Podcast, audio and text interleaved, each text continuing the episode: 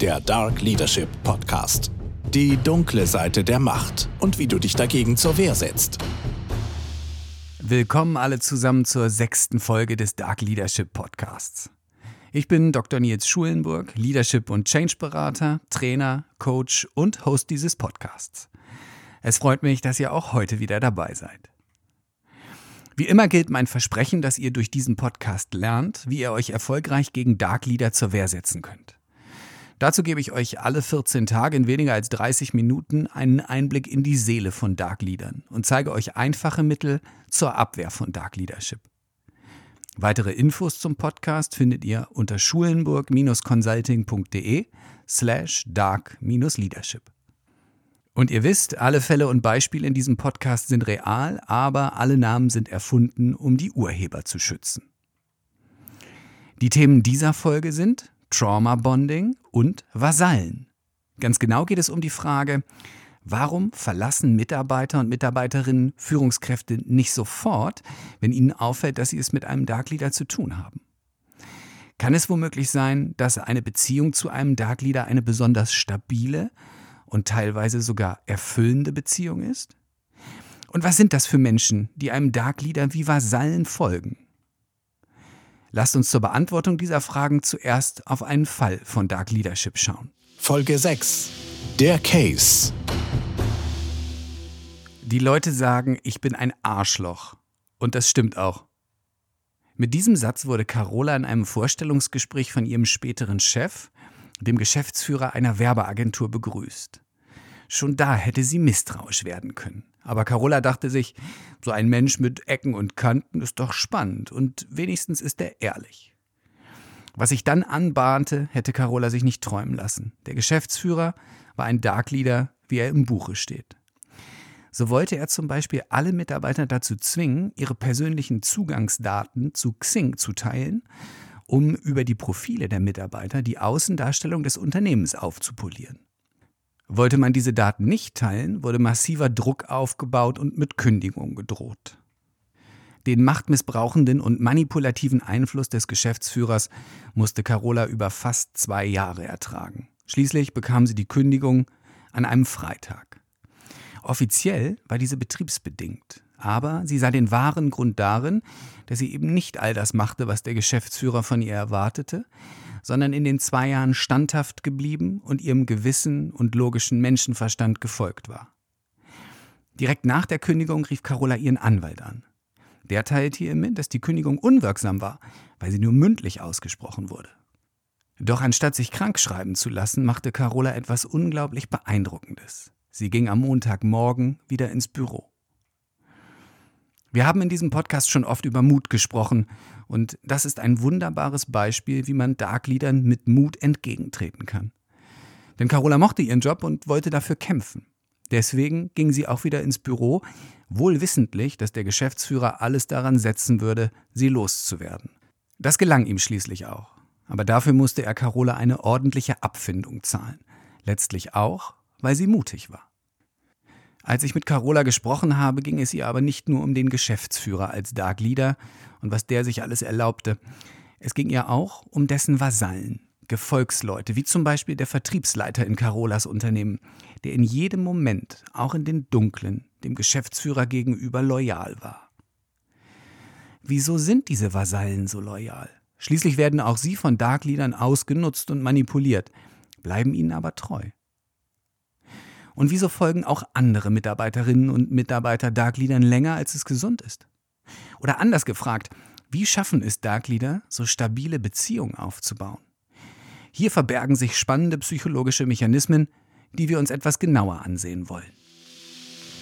Die Psychologie Zunächst einmal möchte ich klarstellen, dass die psychologischen Mechanismen, die ich gleich vorstellen möchte, nicht zwingend dem entsprechen, was Carola empfunden hat. Dazu habe ich zu wenig mit ihr gesprochen, um eine verlässliche Analyse abgeben zu können. Aber ich kann euch sagen, welche Mechanismen es ganz generell gibt. Und der erste Mechanismus ist der, den wir aus dem Trauma Bonding kennen. Trauma Bonding bezeichnet ein Phänomen aus der Sozialpsychologie, bei dem Opfer häuslicher Gewalt, also Personen, die in ihrer Beziehung ein Trauma erlebt haben, diese Beziehung eben nicht sofort beenden, sondern dieser Beziehung besonders treu bleiben, obwohl mit weiterem Missbrauch zu rechnen ist. Wie kann so etwas sein? Was ist der Kit, der eine solch traumatische Beziehung zusammenhält? Um diese Frage zu beantworten, müssen wir ins menschliche Gehirn schauen. Zunächst passiert in traumatischen Beziehungen etwas, das Hirnforscher als intermittierende Belohnung bezeichnen. In einer traumatischen Beziehung ist nämlich nicht immer alles schlecht. Es gibt einige wenige Lichtblicke, in denen der traumatisierte Partner einen Moment des Glücks erlebt, zum Beispiel durch Aufmerksamkeit oder eine andere Form der Zuwendung. In einer normalen Beziehung wäre dieser Moment nicht der Rede wert, aber in einer traumatischen Beziehung sind solche Momente selten und vor allem nicht vorhersehbar. Und immer wenn eine Belohnung und nichts anderes sind solche Momente für unser Gehirn, einem vermeintlichen Zufallsprinzip folgt, also nicht erwartbar war, wirkt sie besonders intensiv. Dabei geht jede tatsächliche Belohnung mit der Erwartung einer weiteren Belohnung einher. Und je intensiver die Belohnung war, desto höher ist die Belohnungserwartung fürs nächste Mal. Und Belohnungserwartung fühlt sich toll an, denn im Gehirn wird Dopamin ausgeschüttet. Damit führt ein ab und zu etwas Nettes Sagen und Machen in einer sonst schrecklichen Beziehung zu einem intensiven Belohnungsgefühl im Gehirn des Beziehungsopfers und zu einer ebenso intensiven Belohnungserwartung für den weiteren Verlauf der Beziehung. Und so wird die Beziehung psychologisch stabilisiert, obwohl das Schlechte das Gute radikal überwiegt. Neben der Belohnungserwartung, die durch den Neurotransmitter Dopamin gesteuert wird, kommt einem anderen Neurotransmitter, dem Oxytocin, eine besondere Bedeutung zu. Oxytocin wird bei Wehen ausgeschüttet und sorgt nach der Geburt für eine intensive Mutter-Kind-Bindung. Oxytocin wird aber auch bei anderen besonders intensiven Bindungsmomenten ausgeschüttet. In traumatischen Beziehungen ist ja, wie gesagt, nicht immer alles schlecht. Typisch sind Momente, die wir alle kennen, nur sind sie in traumatischen Beziehungen noch intensiver. So kommt es nach einem Streit, der in solchen Beziehungen oft deutlich stärker ist als normal, zu besonders intensiven Momenten der Nähe. Wir alle kennen Versöhnungsex und das besondere Gefühl dabei. Dieses Gefühl kommt unter anderem vom ausgeschütteten Oxytocin, das uns an unseren Partner bindet, weil es in dem Moment ausgeschüttet wird, wo wir ihm besonders nah sind. Und da diese Momente in traumatischen Beziehungen intensiver sind, wird auch die Bindung intensiver. So sorgen Dopamin und Oxytocin dafür, dass solche Beziehungen, die eigentlich schnell beendet werden sollten, stabiler sind, als uns lieb ist. Wie können wir nun die Funktionsweise von Trauma Bonding auf Dark Leadership übertragen? Auch in Dark Leadership Beziehungen ist nicht immer alles schlecht. Es gibt wenige Momente, die positiv sind. Ein seltenes Lob, eine Beförderung, ein geschäftlicher Erfolg, diese Momente wirken aufgrund der eben vorgestellten Wirkweisen auch in Dark Leadership Beziehungen besonders intensiv, zumal Dark Leader durch ihre häufig charismatisch manipulative Art diese Momente von sich aus sehr aktiv gestalten, um das Abhängigkeitsverhältnis weiter zu stärken. Wir dürfen die schrecklichen Ereignisse von Gewalt und Missbrauch in traumatischen Beziehungen sicher nicht eins zu eins mit Dark Leadership gleichsetzen. Aber es gibt sehr wohl Situationen, in denen exakt die gleichen Mechanismen wirken, die dann dazu führen, dass wir weiter für einen Dark Leader arbeiten, was logisch einfach nicht zu erklären ist.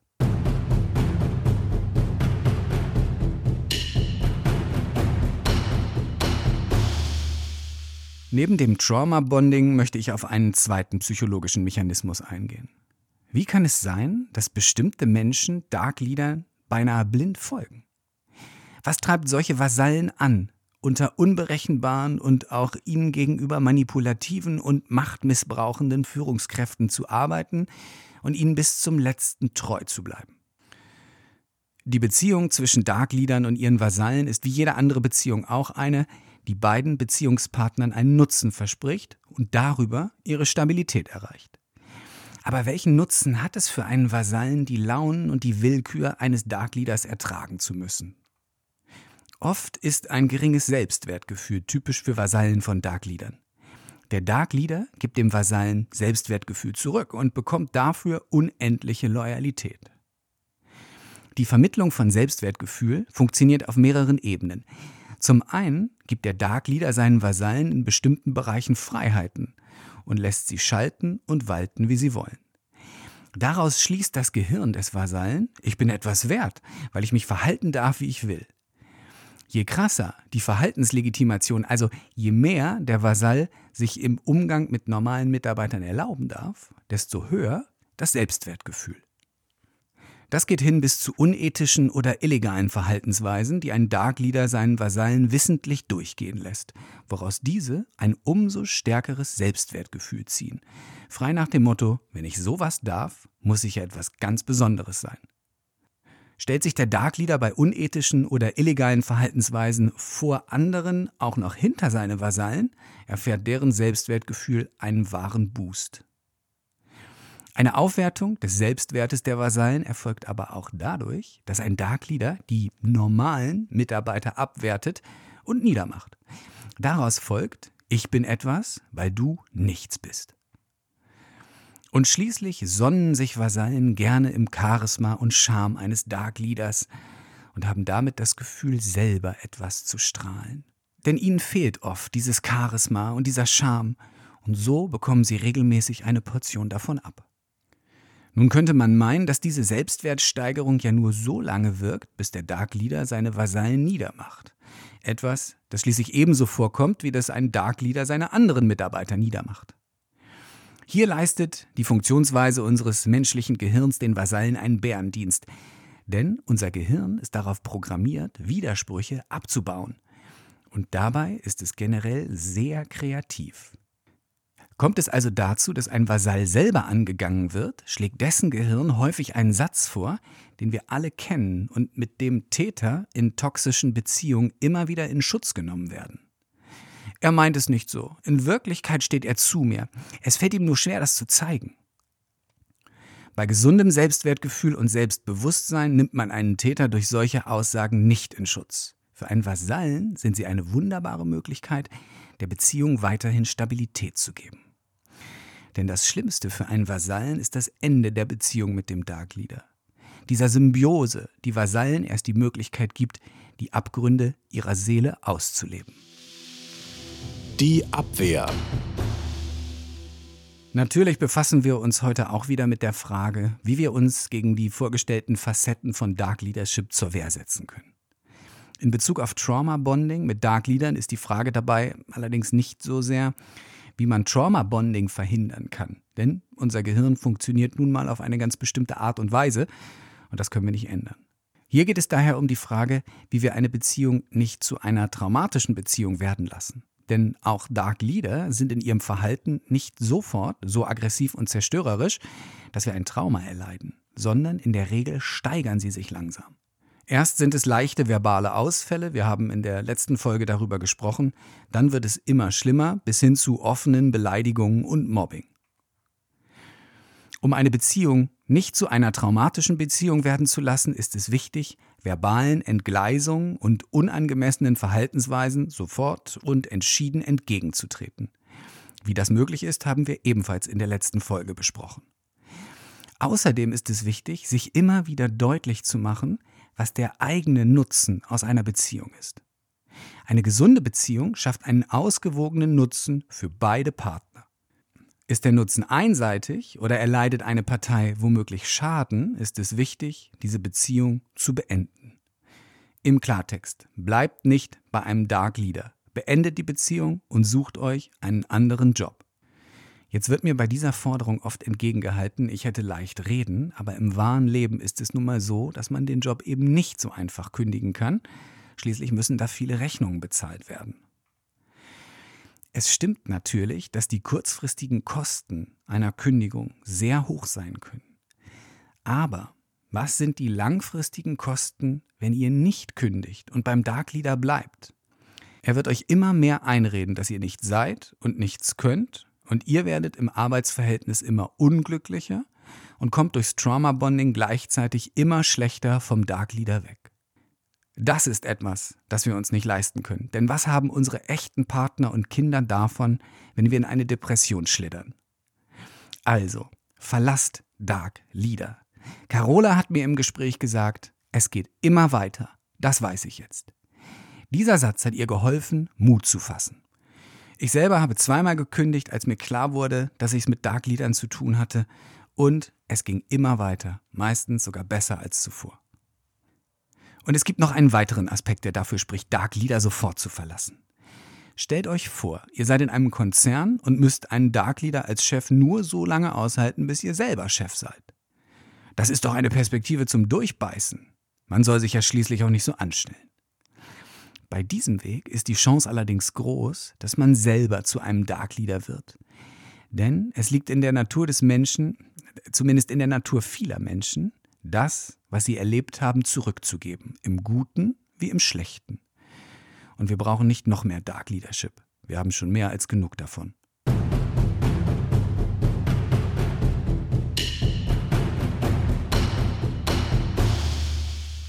Und was kann man gegen Vasallen unternehmen? Denn die sind ja selber oft Dark Leader und vergiften die Arbeitswelt. Der wichtigste Punkt, versucht nicht, sie zu bekehren oder sie gegen ihre Dark Leader aufzustacheln. Jeder entscheidet für sich selber, in welcher Beziehung er sein möchte. Und wenn ein Vasall den Eindruck hat, ihr stellt euch gegen den Dark Leader oder wollt ihm seinen Dark Leader wegnehmen, kann es zu einer aggressiven Gegenreaktion kommen. Denn für den Vasallen ist der Dark Leader nicht nur die Hand, die ihn schlägt, sondern vor allem die Hand, die ihn füttert. Also, bitte niemanden bekehren. Wir sind keine Missionare. Dann bleibt die Frage, wie wir uns gegen Vasallen zur Wehr setzen können. Hier funktionieren dieselben Werkzeuge wie bei Dark Leadern, zum Beispiel das Bold-Prinzip. Mit Sprache und Körpersprache konsequent Grenzen aufzeigen und deutlich machen, dass man es mit uns nicht machen kann. Und wenn ein Vasall die Grenzen der Beziehung zu einem Dark Leader selber erkannt hat und sich daraus befreien möchte? Ich glaube, dann ist es nur legitim, wenn wir ihm eine Hand reichen und unterstützen, denn ein wichtiger Baustein im Kampf gegen Dark Leadership ist es, nicht alleine zu kämpfen. Und auch ein Vasall ist in erster Linie ein Mensch mit Stärken und Schwächen, Sorgen, Ängsten und Fehlern und hat damit wie jeder andere auch eine zweite Chance verdient. Die Hörerfrage, das wolltet ihr wissen. Wir haben wieder eine Hörerfrage, heute von Lisa. Und so sehr ich mich über jede Hörerfrage freue, so wäre es auch mal schön, eine Hörerfrage von einem Mann zu bekommen. Denn so entsteht womöglich der Eindruck, Männer hätten keine Probleme mit Dark Liedern oder kämen besser damit zurecht. Das stimmt aber nicht. Die Männer trauen sich vielleicht nur nicht so sehr, wie die Frauen ihre Erfahrung zu teilen. Also, liebe Männer, eure Fragen bitte. Aber erstmal zur Hörerfrage von Lisa. Hi Nils, hier eine Frage. Ich habe mich gefragt, wie verhandle ich eigentlich mit einem Dark Leader, sei es Gehalt oder vielleicht, wenn es auch so weit kommt, einen Aufhebungsvertrag oder auch ja, Dinge, die ich für das Vorankommen in meiner Arbeit brauche, Budget, Material und natürlich auch unter dem Gesichtspunkt, dass vielleicht meine Arbeit auch eine Strahlkraft hat, die von dem Dark Leader nicht so sonderlich gern gesehen ist oder beziehungsweise die er eigentlich am liebsten für sich beanspruchen möchte. Danke. Lisa, du hast schon vollkommen recht bei deiner Frage. Es geht in erster Linie um Strahlkraft. Wenn du mit einem Dark Leader verhandelst, muss ihm deutlich werden, welchen Vorteil das für ihn hat. Das kannst du in deiner Vorbereitung überlegen und dir aufschreiben. Je nachdem, welche Facette der dunklen Triade, wir hatten in der ersten Folge darüber gesprochen, bei einem Dark Leader am stärksten ausgeprägt ist, solltest du deine Verhandlungsvorbereitung entsprechend anpassen. Ich nehme mal dein Beispiel mit dem Budget. Also tun wir mal so, als möchtest du mit einem Dark Leader eine Budgeterhöhung für deinen Bereich aushandeln. Dominiert der Narzissmus, solltest du deutlich machen, welchen Vorteil die Budgeterhöhung für den Dark Leader hinsichtlich positiver Aufmerksamkeit hat. Wie rückt er dadurch stärker ins Rampenlicht? Wie kann er dadurch einen größeren Erfolg zugeschrieben bekommen? Dominiert der Machiavellismus, ist eher die Frage, welchen Nutzen die Budgeterhöhung hinsichtlich der Machtposition des Dark Leaders hat. Eben diesen Punkt solltest du dann herausstellen. Und dominiert die Psychopathie, Hierbei geht es ja oft um einen Lustgewinn. solltest du das Ungewöhnliche, Besondere, Spannende daran herausstellen und deutlich machen, was für den Dark Leader besonders reizvoll sein könnte. Reine Verhandlungen, bei denen nur rüberkommt, dass nur du oder das Unternehmen etwas davon habt, sind meines Erachtens von vornherein zum Scheitern verurteilt. Es muss immer um den individuellen Nutzen des Dark Leaders gehen. Das ist nervig, aber Teil des Spiels, wenn du es denn spielen möchtest.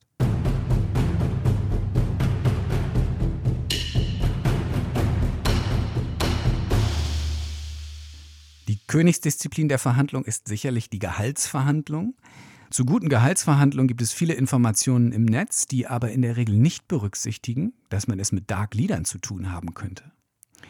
Bei Gehaltsverhandlungen mit Dark Leadern sollte es als erstes nicht ums Geld gehen, sondern um die eigene Leistung und inwiefern diese dem Dark Leader etwas bringt.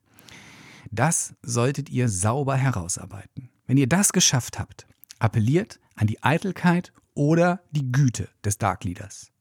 Jemand von Ihrem Format wird doch sicher nicht zulassen, dass ich für diese Leistung, die uns allen weiterhilft, 15% unter Marktwert bezahlt werde. Oder? Ich habe Sie schon in der Vergangenheit als großzügigen Vorgesetzten erlebt, deswegen stimmen Sie für diese Leistung doch bestimmt einer Gehaltserhöhung zu, oder? Wichtig hierbei ist, Lasst euch nicht vertrösten, sondern lasst euch etwas Verbindliches geben, ein festes Datum für die Gehaltserhöhung, eine Mail oder ein gemeinsames Gespräch mit dem Vorgesetzten des Dark Leaders. Wenn die Gehaltserhöhung dann nicht wie versprochen kommt, hartnäckig bleiben, immer wieder nachhaken und die Taktik mit der Eitelkeit oder der Güte wiederholen. Natürlich kann es sein, dass ihr eine solche Taktik ablehnt, weil sie natürlich manipulativ ist und damit selber eine Facette des Dark Leaderships darstellt. Dann bleibt nur die reine Lehre der Verhandlungstechnik mit begrenztem Erfolgspotenzial, aber gutem Gewissen. Dazu habe ich zwei Literaturempfehlungen in die Quellenangaben mit aufgenommen. Schaut da mal rein. Liebe Lisa, viel Erfolg beim Verhandeln.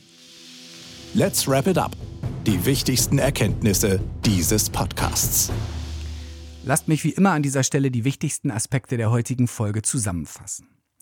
Erstens, Trauma Bonding kann durch die Wirkung von Dopamin und Oxytocin dazu führen, dass wir eine Beziehung weiterführen, auch wenn diese schädlich für uns ist. Trauma Bonding kommt auch im Zusammenhang mit Dark Leadership vor. Zweitens, damit es nicht zu Trauma Bonding kommt, sollte eine toxische Beziehung sofort beendet werden, auch wenn diese Entscheidung zunächst viele Nachteile mit sich bringen kann. Aber die langfristigen Nachteile davon, in einer toxischen Beziehung zu bleiben, sind größer. Drittens. Vasallen sind Darkleadern oft bis zum äußersten loyal, weil Darkleader ihr Selbstwertgefühl stärken und weil sie sich in ihrem Charme und Charisma sonnen. Viertens, Vasallen entscheiden für sich selber, ob sie Darkleadern folgen wollen oder nicht. Wir sollten sie nicht missionieren, ihnen aber sehr wohl die Hand reichen, wenn sie sich von Darkleadern befreien wollen. Und fünftens, in Verhandlungen mit Dark Leadern helfen klassische Verhandlungstechniken nur bedingt. Vielmehr sollte man massiv den Nutzen für den Dark Leader in den Fokus stellen.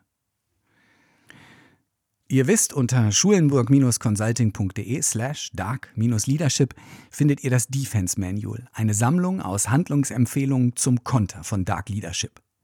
Zur heutigen Folge findet ihr dort Hinweise zur Frage, ob die Beziehung zu eurer Führungskraft toxisch ist oder ob es sich um eine normale Führungsbeziehung mit Aufs und Abs handelt.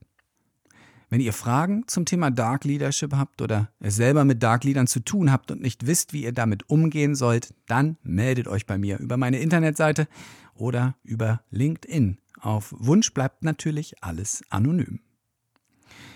Freut euch jetzt schon auf die nächste Folge und denkt immer daran, die Dark Leader dieser Welt werden größer und mächtiger, wenn ihr nichts tut. Also wehrt euch. Das war der Dark Leadership Podcast. Die dunkle Seite der Macht und wie du dich dagegen zur Wehr setzt.